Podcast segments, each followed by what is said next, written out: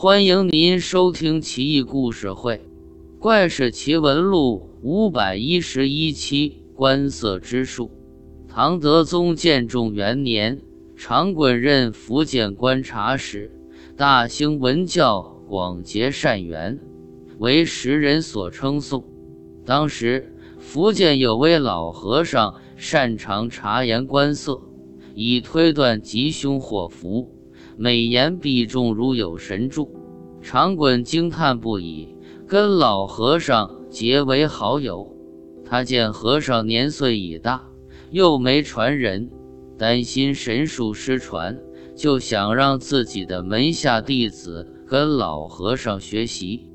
老和尚笑道：“观色之术讲究天性和缘分，乡爷门下虽都是才俊之士，但学这个估计不大靠谱。”长滚道：“大师所言极是，但这么多年。”过去了，您就没发现一个可传衣钵的人吗？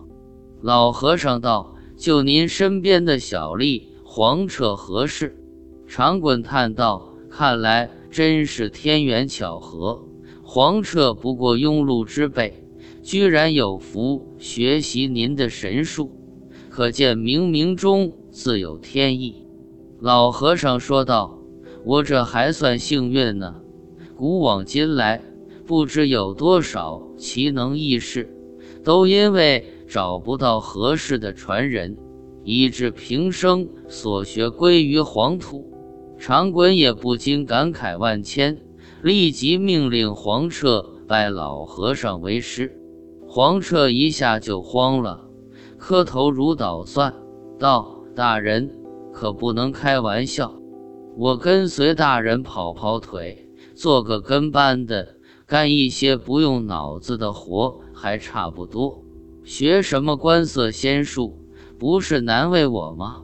大师，您老岁数大，眼神不好，别弄错了，辜负您一番期望和心血啊！老和尚拈须微笑道：“放心，你虽是个笨蛋，可学这个一学就灵，相信我没错的。”跟我走吧。于是黄彻稀里糊涂、七上八下的跟着老和尚走了。老和尚把他带到一间伸手不见五指的密室内，事先把一匹五色绸缎放在屋内架子上，让他仔细看架子上有啥东西。黄彻瞪大眼睛看了半天，除了一片漆黑。什么都看不见，就这样每天练习一个时辰。十天后，黄彻依稀能看见绸缎中的白色。半年后，黄彻豁然开朗，漆黑暗室里看五色绸缎，真真切切如在阳光下。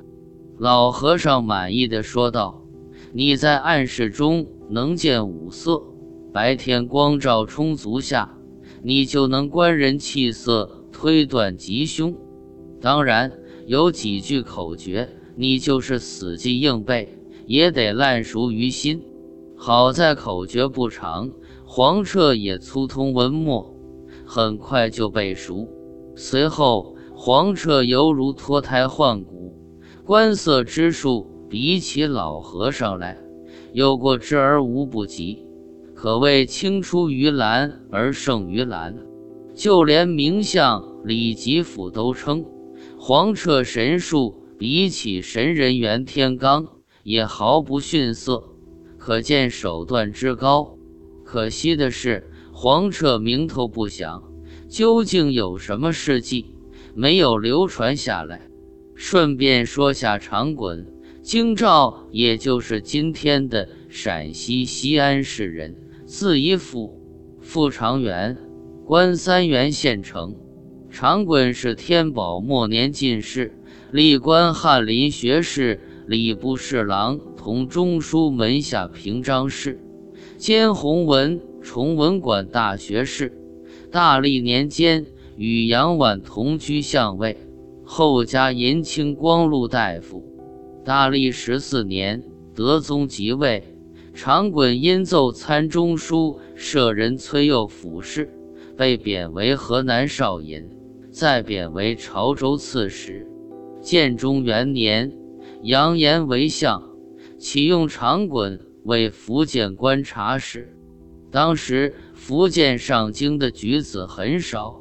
自神龙元年薛令之中进士后，七十多年间，只有丞相廖广两人中进士。长衮大兴文教，广设学塾，刘毅推荐优秀举子北上应考。自此到唐末，福建中进士的多达七十四人，其中福州籍四十七人。曾出现长乐林、慎思五兄弟先后中进士的五子登科佳话，人才之盛与中原文化发达地区相差无几，为宋代福州的文化繁荣奠定了基础。唐建中四年，长衮病逝于福州任上，朝廷追赠尚书右仆爷，福州百姓。为他立祠，春秋之际。